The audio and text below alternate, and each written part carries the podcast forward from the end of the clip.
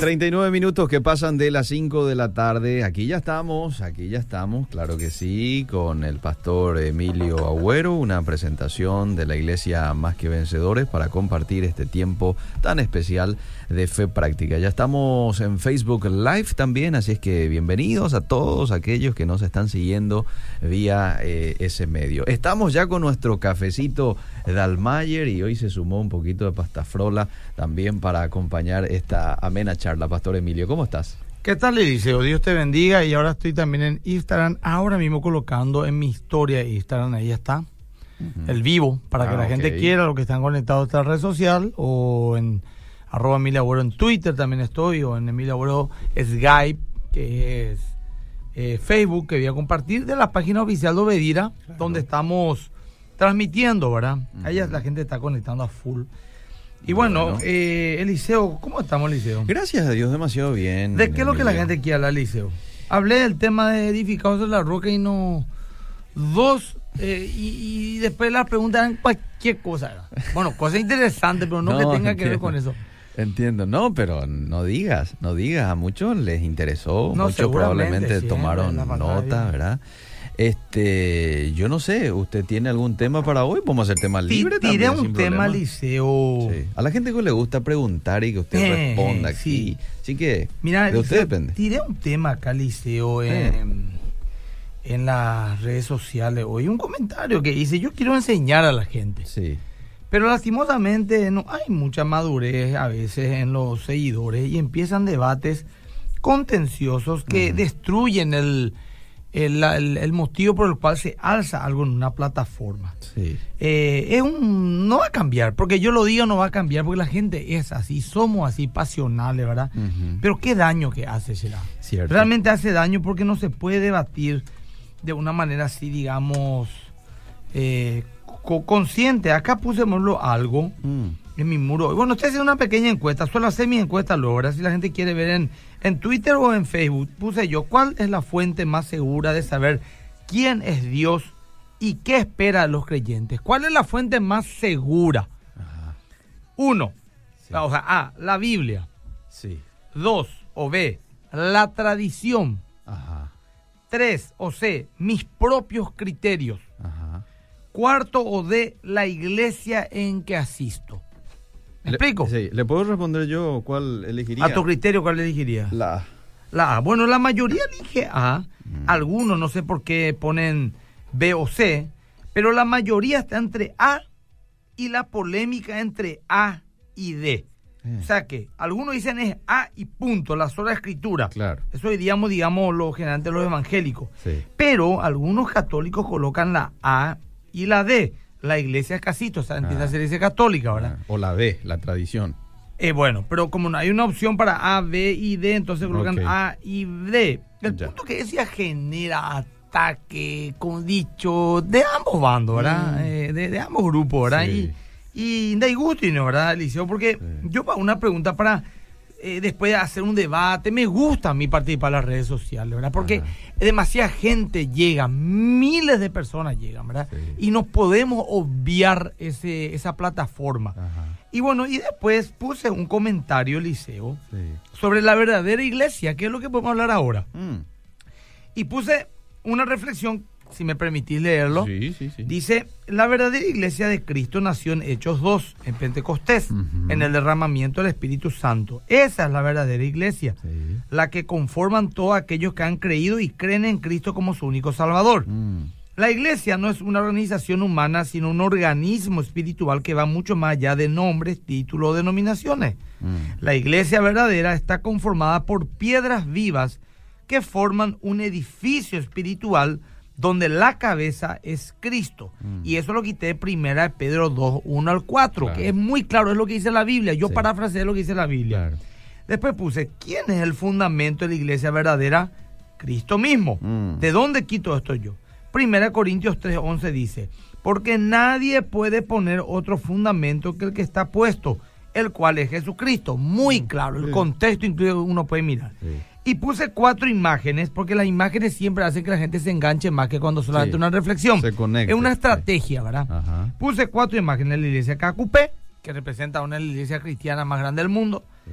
la iglesia anglicana, Ajá. la iglesia luterana y una iglesia bautista. Ah, ¿Verdad? ah. Y eso ya generó una- 363 comentarios tiene. Ah. 179 comentarios tiene ya. Y que las imágenes lo que No, generó no, no, no. polémica, ve. De que la iglesia verdadera, la católica, de que las sectas evangélicas eh, son fruto de Lutero que se separó porque se quería casar. Eh, disparate, ¿verdad? Disparate, ¿verdad? Y la gente también los retruca y dice que. Y una mujer me dijo, ¿por qué no pones tampoco una iglesia evangélica? Solamente pones iglesias católicas. Y acá hay tres iglesias evangélicas: una luterana, Mm, una bautista, Ah. y una presbiteriana, ¿verdad? Sí. Protestante, ¿verdad? Y una católica. O sea, ni siquiera tenemos la capacidad de darnos cuenta que estas no son todos templos católicos, ¿verdad? Mm. Entonces, esta cuestión, Eliseo, eh, lo que nos hablan es de que tenemos que, nos falta instrucción, tenemos que leer más todavía con, con cuestiones tan, tan, tan delicadas como es la fe, nuestra fe. La gente opina cualquier batata. Una mujer, por ejemplo, puso acá, Jesús no vino a fundar ni una iglesia. Él vino a darnos una relación con, con el Padre. No es cierto. Jesús sí vino a fundar una iglesia. Mm, Sí vino. Eso dice la Biblia. mm. ¿verdad? No, no lo que uno pueda creer nomás. Es, en todo caso, esta persona entra en el grupo de que eh, de le, le conoce a Dios según sus propios criterios. ¿Me estoy aplicando lo que te digo? Sí. No es por lo que yo creo, sino que es lo que realmente. Y surge el famoso punto de que tú eres Pedro, sobre esta piedra edificaré mi iglesia, etcétera.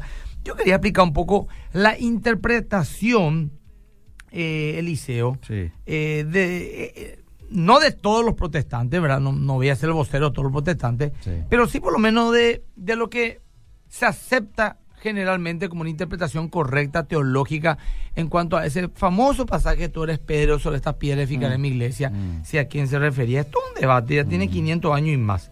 Hola, yo quisiera, Eliseo, eh, que la gente escriba, Sí. pregunte y vamos a ir unos 10 minutitos nomás para la intro y luego entonces la gente puede, eh, leemos sus preguntas con respecto a esto, Me ¿verdad? parece bien, me parece bien. Ya le cuento que desde el CENTA nos están escuchando. Ah, peor Estoy- todavía, ya tengo que hacer buena letra. Estoy mío. pendiente aquí desde el CENTA, dice.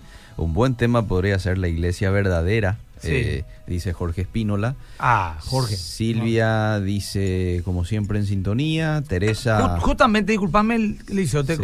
te, te corte. Justamente hubo un debate, me enviaron un debate que hace poco vino un apologista, un sacerdote católico, Mm. para debatir y estuve debatiendo con un pastor, Mm. ¿verdad?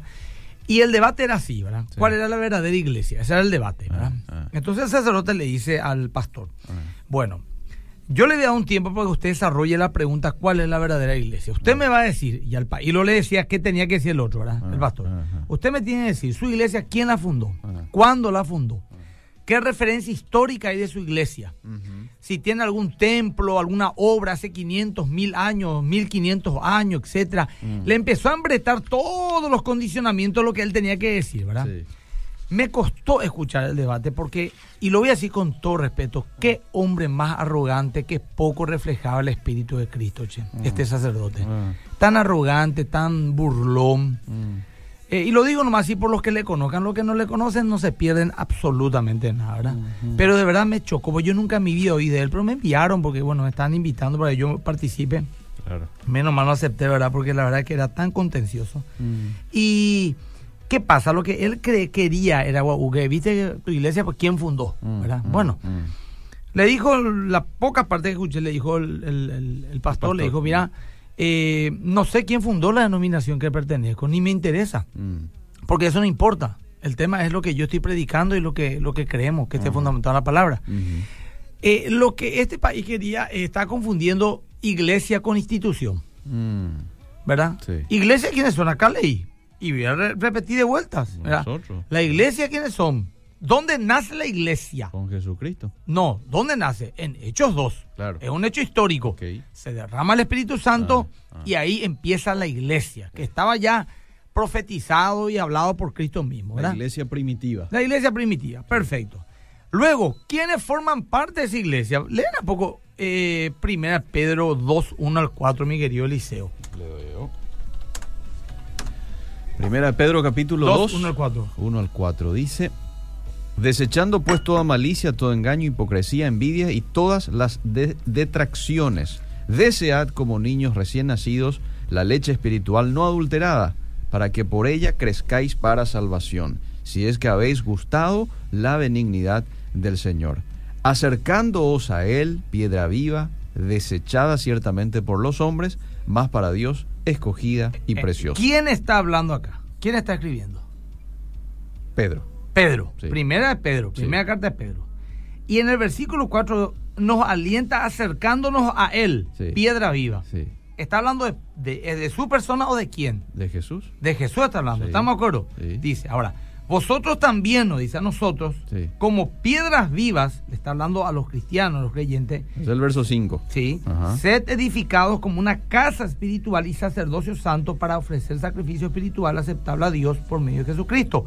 Por lo cual también contiene la escritura. "He Aquí pongo en Sion la principal piedra del ángulo, escogida y preciosa. Y el que creyere en él no será avergonzado. ¿De quién habla el que creyere en él? Mm. De Jesús. O- o de Pedro. A, quien menciona en el verso 5. A Dice, ver. para ofrecer sacrificios espirituales aceptables a Dios por medio de Jesucristo. Pero dice, "He aquí pongo en Sion la piedra principal del ángulo, dice. Sí. escogida y preciosa, y el que en él creyere no será avergonzado. ¿A quién se refiere piedra de ángulo escogida y preciosa? ¿Y a Jesús? ¿Qué dice en el verso 4? Acercaos a él piedra viva. Sí. ¿A quién? A, Jesús. se refiere. Ahora, primera de. Corintios 3:11, ¿qué dice? Pablo, este fue Pedro, Sí. que según el catolicismo es el primer papa de la historia. Importante lo que diga. Ahora, Pablo. Pablo, Primera de el Corintios. apóstol. Primera Corintios 3:11. Vamos rápidamente. Dice, porque nadie puede poner otro fundamento, Fundamento. Sobre ti edificaré mi iglesia. ¿Qué fundamento? que el que está puesto, el cual es Jesucristo. Jesucristo, y no dice Sí, Pablo, sí. no es Pedro, Sí. no dice un apóstol, Jesucristo. Clarito. Ahora, ¿de dónde viene ese tema entonces? Sobre ti edificaré mi iglesia. ¿Puedes buscar ese pasaje? Creo que está en... A ver, voy a buscarle aquí. Espérate, decir en cuál está. En uno de los evangelios está. Mateo 16, 13. A ver, lee un poco. A ver, Mateo 16. Viniendo Jesús a las partes de Cesarea, ¿quién dice? Respondiendo. Yo también te Mateo digo- 16, Acá está, acá está. Mateo 16, 18. Más yo también te digo que no, no, tú... el contexto es importante. ¿Y de dónde que Mateo 16, te- Sí. vamos a irnos ya desde el 13. Viniendo a la región de Cesarea Filipo, Sí. Viniendo Ma- Jesús a las sí. partes de Cesarea de Filipo, Mateo preguntó, 16, 13 en adelante. sí. Sí. preguntó a Preguntó. sus discípulos diciendo, Sí. ¿quién dicen los hombres que es el Hijo del Hombre? O sea que, ¿por quién estaba preguntando Jesús? Por, por él mismo. O sea, o sea, ¿qué dice la gente? ¿Quién soy yo? Claro, el Hijo del Hombre. claro. Y ellos dijeron, unos dicen que es, es Juan el Bautista, otro Elías, otro Jeremías, alguno de los profetas. Él les dice, ¿y vosotros? ¿Quién decís que soy? Refiriéndose a su persona. Sí. Y ahí sale Pedro ¿Qué y dice? le dice, Respondiendo- tú eres el Cristo, el Hijo del Dios viviente. Eso le dijo Pedro. Pedro. ¿Y qué le dijo Jesús a esa respuesta? Bienaventurado eres Simón, hijo de Jonás, porque no te reveló carne ni sangre, mas mi Padre que está en los cielos. Verso ¿Y después? 18. Mas yo también te digo que tú eres Pedro, y sobre esta piedra edificaré mi iglesia. Tú eres Pedro y sobre esta roca edificaré mi iglesia. Sí. Según el, el diccionario griego, el Pedro es Petros y el roca es Petra. Esto es muy importante porque habla de una piedra y de una roca, las cuales cosas son distintas.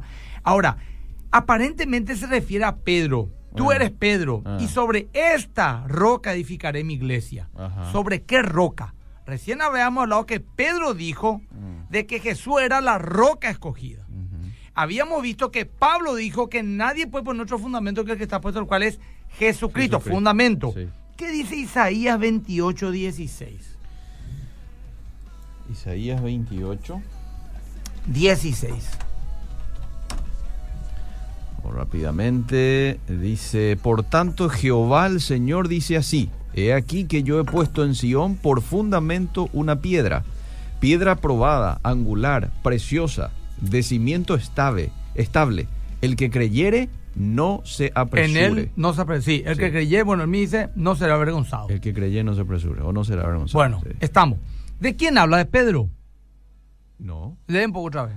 Por tanto, Jehová el Señor dice así: He aquí que yo he puesto en Sión por fundamento una piedra, piedra probada, angular, preciosa, de cimiento estable. El que creyere no se apresure. Está hablando proféticamente de Cristo, no de Claro. Pedro. Entonces vemos que Pedro mismo aclara que él no es la roca, es Cristo. En 1 Pedro 1, 2, 4 al 6, 7. Sí. Él lo dice. Sí. Eso está en la Biblia católica también. Ok.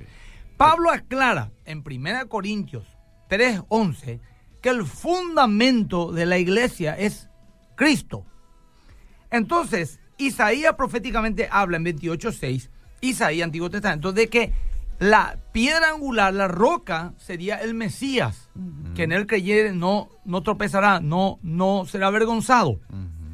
Entonces, lo más razonable para mí es pensar que aquí cuando le dice, y yo también te digo que tú eres Pedro, y sobre esta roca edificaré mi iglesia, se refería no a Pedro, sino a la declaración de Pedro. ¿Qué declaración? Su respuesta, un versículo antes. Tú eres el Cristo, el Hijo del Dios viviente. Mm. Sobre esa roca Jesús edificaría su iglesia, sobre sí mismo. Que en otras partes lógicamente dice que es la cabeza, nosotros somos el cuerpo. Me estoy explicando lo que te estoy diciendo, muy querido. Claro, muy claro. A mí me parece muy razonable, ¿verdad? Sí, claro. Ahora, lógicamente, tampoco estoy así ninguneando el argumento católico porque hablamos de miles de años de historia. Hay que tener en cuenta muchos factores para poder tener una conclusión mucho más contundente, ¿verdad? Pero es esto lo que creyeron los reformadores. Si por ahí alguien del CENTA, los estudiantes me están escuchando, quieren aportar o cuestionar algo, Sería bueno me recibir, encantaría, ¿sí? ¿verdad? Ahora, eh, hasta ahí podemos decir, porque tenemos tiempo todavía, ¿verdad? Pero Sí. bueno, está bien. Eh, ¿Algunas preguntas quieras leer, Liceo? Sí, te leo, te leo Por y después seguimos este, hablando. Eh, Mateo 16, 16 nos dice que Jesús eh, sí vino a fundar una iglesia. Sí, cierto. Bueno, este, vamos con el siguiente mensaje. Eh, si encontrás en la Biblia su nombre, envíame el texto, por favor. Iglesia o Biblia primero.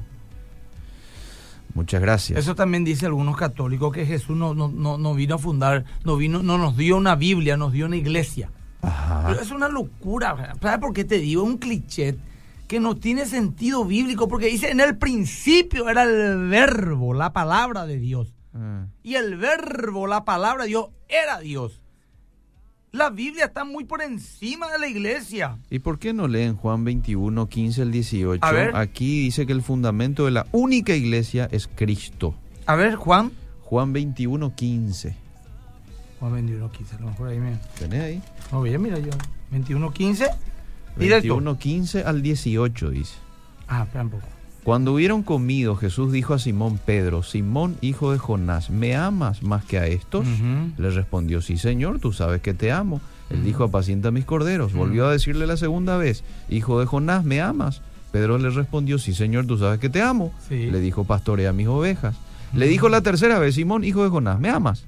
Pedro se entristeció ya la tercera vez y le dijo, eh, Señor, tú sabes todo, tú sabes que te amo. Jesús le dijo, apacienta mis ovejas. De cierto, de cierto te digo, cuando eras más joven, te ceñías e ibas a donde querías, mas cuando ya seas viejo, extenderás tus manos y te ceñirá otro, y te llevará a donde no quieras. Esto dijo dando a entender con qué muerte había de glorificar a Dios. Bueno, Me gustaría que se explaye un poco mal que nos pidió que leamos estos versículos, pero yo te pregunto, oyente, ¿qué, qué me decís con esto? Eh, Ahora, que Pedro fue el primer, él fue el líder de la iglesia primitiva, ni una duda alguna, ni una duda, que Pedro fue el que Dios le encargó, por decirlo de esta manera, el liderazgo de la iglesia a los, genti- a los judíos y a los gentiles Pablo, eso es categórico. Ajá. Ahora, ¿qué tiene que ver esto con, con que él es la- el fundamento de la iglesia? escuchamos lo que dice Jorge Espínola. Ahí no dice que el fundamento es Pedro, sino que Pedro debe apacentar al pueblo. Claro. Solo eso. Si encontrás ahí la palabra fundación o fundamento, avísame porfa. ¿Por qué hay cierta diferencia en la Biblia católica y la Biblia protestante? Pregunta Gustavo Galeano. Hay diferencias eh, eh, por los libros deuterocanónicos, que están siete libros que no tienen la Biblia protestante y sí tienen la católica. Pero ese es otro tema ya, ese es otro debate. Pero los otros 66 libros son to- totalmente iguales. A ver, voy un, un ratito acá, Hechos 14, dice ah, Te están Hechos pidiendo. 4. ah, Después a leer los mensajes. sí. Hechos 4, verso 12. ¿Qué dice el verso 12? Y Hay en ningún otro. otro hay salvación porque no hay otro nombre bajo el cielo, dado los hombres en quien podamos ser salvos. Bueno, eso habla de Jesús también. Sí. Y eso lo dijo Pedro. Sí. Bueno, está bien. Eh, Vamos con los mensajes, Este ¿sí? Jesús, dice Va. el 11, de Hechos 4.11, dice, es la piedra reprobada por vosotros los edificadores, la cual ha venido a ser cabeza al ángulo. ¿De quién habla? Pedro. ¿De quién habla? De Jesús. Y en ningún otro hay salvación porque no hay otro nombre bajo los cielos dado a los hombres en el cual podamos ser salvos. Bueno, hasta ahí vamos. Yo te, yo no digo soy dueño de la verdad, pero quiero más estar convencido bíblicamente Claro. de que es así. Cierto. Bueno, voy con algunos mensajes. Una consulta. ¿Por qué en algunas partes de la Biblia se refiere a Simón Pedro como Pedro y en otras partes como Cefas? Y también, ¿por qué solo a Pedro se le cambió el nombre? No, no solo a Pedro. No, no. A varios se le cambió el nombre. A Pedro le cambiaron por un tema profético, ¿verdad? Sí. Pero en fin, no es el punto. A no Saulo quiero y a No varios. quiero. Saulo se llamó Pablo. Bueno, Bueno, voy, buenas tardes. Mateo 16, 13 al 20, yo interpreto de esta forma, que todos aquellos que hacen la misma declaración de Pedro, que Cristo Jesús es el Hijo del Dios viviente, se constituyen en roca de la iglesia. sí, en parte, en piedra. En una piedra, como dice Pedro en 1 Pedro 2, 4 en adelante. ¿verdad? Espectacular la explicación, pastor. ¿Cuándo lo que vas a hablar sobre el día de reposo? Ay, ay, ay, ese tengo que hablar. Hoy iba a hablar, pero esto me surgió ahora. Bueno, voy con el siguiente El mensaje. próximo jueves, si Dios permite. Es muy equilibrado en sus enseñanzas usted, a veces lo leo o lo escucho en redes. Eh, ¿Le conoces al padre Miguel Martínez, el que tuvo una brillante exposición una vez en el Congreso defendiendo la familia? Pregunta. Creo que sí, no me acuerdo muy bien. Sí, no sé si es una, una de Ciudad del Este, que se viralizó inclusive el video. Bueno, eh, si nosotros somos la iglesia, ¿cómo que algunos cristianos, siendo ya cristianos provenientes de un núcleo familiar cristiano, eh, se tatúan y se ponen eh, piercing? No es el punto ahora mismo, no te el pido disculpas, no es el punto. Vamos con lo siguiente, saludos. ¿Puede el pastor hablar sobre el arrebatamiento, la gran tribulación? Tampoco es el punto, pero en Ah, algún pues, momento... en algún anotamos. Sí, ahí está. Yo tengo varias amigas católicas, nos respetamos y siempre pedimos oración. Si no entienden, me pregunta porque yo leo mucho la Biblia. Está excelente el programa, dice Perla. Está bien, está bien. Eh, ¿Cuál fue el problema? Hay muchos católicos muy sinceros, hay muchos cristianos evangélicos muy sinceros, ajá. hay muchos católicos mentirosos, hay Eh. muchos evangélicos mentirosos. La salvación es personal, querido. Che, pero qué presión vas a tener vos, porque no solamente te están escuchando estudiantes del SEMTA, sino también del IDA. Cami y Steffi. Dice, te estamos Bueno, escuchando saluda a Cami y el IDEA. Steffi. Es que Guillermo ¿qué es lo que estoy diciendo acá? Me llama Rainer Siemeno que ahora... Ay, ay, ay. Buenas tardes. Intensif- intensifiquen temas de guerra espiritual. Dios nos dio espíritu de poder, pero por la ignorancia en este tema, el diablo se enseñorea sobre el cuerpo de Cristo. Excelente estudiar la palabra y tener como arma, pero esa artillería se debe detonar hoy contra Satanás y sus demonios para que haya libertad de los cautivos. Bueno, necesitamos ser instruidos en esta área de liberación. Bueno. En algún momento hablamos de este tema, ¿verdad? Sí, pero... Este, ¿y, por, ¿Y por qué no en algún momento volver a tocarlo? Bueno, eh, seguimos, seguimos. Te eh, se- se- eh, ¿Hay más mensajes? ¿Querés no? más mensajes? Sí, por favor, leen un Bueno. poco. Así respondo, pero me quedan 7, 8 minutos más. Tengo que ir adelanto también. Este también fue un tema ya. El domingo prediqué sobre la Virgen María. Sí. Por varios motivos prediqué sobre la Virgen María. Uno, luego di un argumento bíblico. Leí la Biblia y parafraseé. Prácticamente no expliqué más nada, ¿verdad? Sí. Y porque un tema será polémico y vos sabés que es muy sobreestimada en el sector católico, Ujú. más de, por lo menos en la práctica, ¿verdad? Más de lo que debería ser. Y es subestimada Ujú. o menos estimada en el sector evangélico, porque casi nunca, pastor, yo escucho hablar de la Virgen, por lo ¿Verdad? Habla de Débora, a y eso, ¿verdad? Pero, eso. Esther, pero, y María, que, que es la más gloriosa de toda la Biblia, tantos principios podemos quitar, entonces, entonces, eh, prediqué.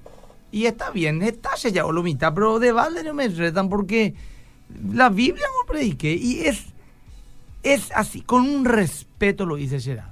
Con Qué una, con una, pero lo mismo, no, no hay nada que hacer, el desprecio, eso que me desprecian porque predico a la Virgen, no predico, eso no aman a Dios, Gerard, y Mm. menos a la Virgen. Doy cuando oír, mata, mata a la Virgen. Eh, hay hombres por lo que le encanta la Virgen María, pero no quiere dejar virgen a nadie. Pues son más promiscuos que... Y no, es mentira eso, eso yo dije. Cierto. Vos no puedes ser voto la Virgen y te va al reggaetón ahí con tu rosario por tu cuello. Es historia eso es. Sí. La Virgen se va a avergonzar de vos. Sí. Vos tenés que amar a Cristo, es su único mandamiento. Mm. Y su última palabra en la Biblia está en Juan 2. Hagan todo lo que Jesús les diga. Eso es el punto. Eh, No dijo, señor. María no nos complicó. Sí, Hagan señor. todo lo que Jesús les diga, punto. Ahí está. Y los marianos tienen que hacer lo que Jesús dijo, no me ya está. Ahí está. Sí, sí, sí. Mira la cantidad de mensajes. ¿Quieres que lea? no, lee, lee, lee. Dice, Cefas es el nombre en arameo de Pedro. Ah, Ese es un, un teólogo reconocido aquí del IBA también. ¿eh? ¿quién? Eh, Miguel se llama. ¿Y por qué uno lee? ¿Eh? ¿Es su nombre con el Miguel? No, que- acá nuestro operador es. ¿En serio? Sí, Miki, él es un, un Ah, estudioso también. serio. Sí. Yo tomé el IDEAI del set de acá atrás mío está un, un guardabosque. Cuando vine a la iglesia cristiana, lo primero que busqué es cada versículo y capítulo que diga roca. Y por medio de la palabra confirmé que Cristo es el fundamento de la iglesia. Viviendo una, viniendo de una familia católica practicante, es muy arraigado la enseñanza de que Pedro es el primer papa y fundador de la iglesia católica. Repega escucharte, Pastor Emilio, dice este oyente. Qué bueno, qué bueno. Está bien. Ella investigó por sí sola. Y eh, los vereanos hicieron eso, los Berea. Sí. Vieron si las cosas eran así. Ajá. Hay que ahí. Yo no soy dueño de la verdad. Yo doy nomás mi parecer. Que el Señor tenga misericordia, estoy equivocado. Es impresionante cómo el Espíritu Santo te revela la palabra. Siempre escucho tus prédicas en YouTube. Dios te usa usando y revelando los deseos más profundos de tu corazón, dice Liz González. ¿Vos te das cuenta cómo hay gente que este, quizás te desprecia y por redes sociales y no está de acuerdo contigo No, y te ofende? Hay mucha gente que Normal eso. valora muchísimo también lo que estás haciendo. Normal, dice el que tiene la cabeza cuadrada. Es así. es que sumo digo, en muchos te amarán, otros no. pero tampoco no me hago la víctima. Yo veo que víctima no es aquello que se le mata, que se le exilia, que se le. Sí. eh, se le. eh, esos son. no- nosotros acá vivimos como reyes. Aquí dice un oyente que la adoración a la Virgen en realidad es una práctica mesopotámica, dice. Hay mucha especulación al respecto. Ellos dicen que es eh, latría y, ¿cómo era? Acá nuestro teólogo, hiperlatría o algo así. Es, es una- Hiperlatría, eh, algo Ah. así es. o, eh, eh, significa que le dan una veneración especial por encima de todos los demás ángeles, o sea, seres a María, pero que no es idolatría. Tiene su argumento también, ¿no? Es así nomás también el tema. A veces creemos que es así nomás es. No, Antonio Montiel aquí saluda a todos los todólogos, dice. realmente, pero así Todos los temas hablamos. Ay, ay, ay. Ya quiero que llegue domingo para ver la prédica, dice Alberto Franco. Este, si Pedro volviese del futuro hoy día, ¿cuál sería su impresión acerca de lo que se armó sobre su persona? De Pedro y, y- y la propia María, ¿verdad? Mm, ahí sí. ¿Y cuántos otros Y más? aquí la sierva del Señor y, y los muchachos decimos, si Dios quiere, la Virgen permite. Cierto. Y ella dijo, yo soy una esclava, hágase de mí según tu voluntad. Y decimos, si la Virgen permite. Claro, una expresión, ¿verdad? Sí. No es que sea algo, un dogma oficial de la iglesia, por supuesto que no católica, pero, pero está mal, y los países tienen que decir eso. Sí. Eso básico me tiene que enseñar. Que no, él lo si María permite, Dios no pide permiso a nadie, Él es soberano, un principio básico de la, de la teología. No, no hay que darle mucha vuelta. Así mismo es. Bueno, este, algo de mi Salvador también se refirió en su momento María a, a Sí, Jesús. también, ¿verdad? Bendito también. sea Jesús mi Salvador, una Eh, no, cosa así. eh, por Dios mi Salvador, en el Magnífica, Sí, en su adoración, en su cántico de Eh, adoración. me va a encantar ver tu prédica de María, dice. 10 Tony de la mañana, perdón, sí, 10 de la mañana, pero este domingo tengo un maratón, Eh, maratón en la RPC Canal 13. Te explico por qué. Ah. Por un error del canal pasaron de vuelta una prédica que ya se emitió el domingo anterior, o sea, dos domingos pasó la misma prédica. ah. Y ahora le enviamos esta prédica. Entonces, ¿qué, qué nos dijeron lo del canal? Vamos a pasar de 10 a 11 la prédica esta de María y de 11 a 12 la prédica que tendríamos que haber pasado el domingo pasado. Ah, o sea, vamos a tener dos horas de programación en Canal 13 Ajá. este domingo. Domingo. ¿Y A está de, bien? de día a 12, Ah, ¿verdad? Maratón de dos prédicas al hilo. Súper. A full acá Instagram me están escribiendo la gente. hicieron Ah, qué bueno. qué Alicia Colo, Graciela Sánchez, Damaris Saracho, eh, Sunila, Rafa, Torres, Iván, Alci, Rubén, Sandra, Rubén, líder. Bueno, están ahí la gente conectada. Rosana. Bueno, gracias gente por escribirme.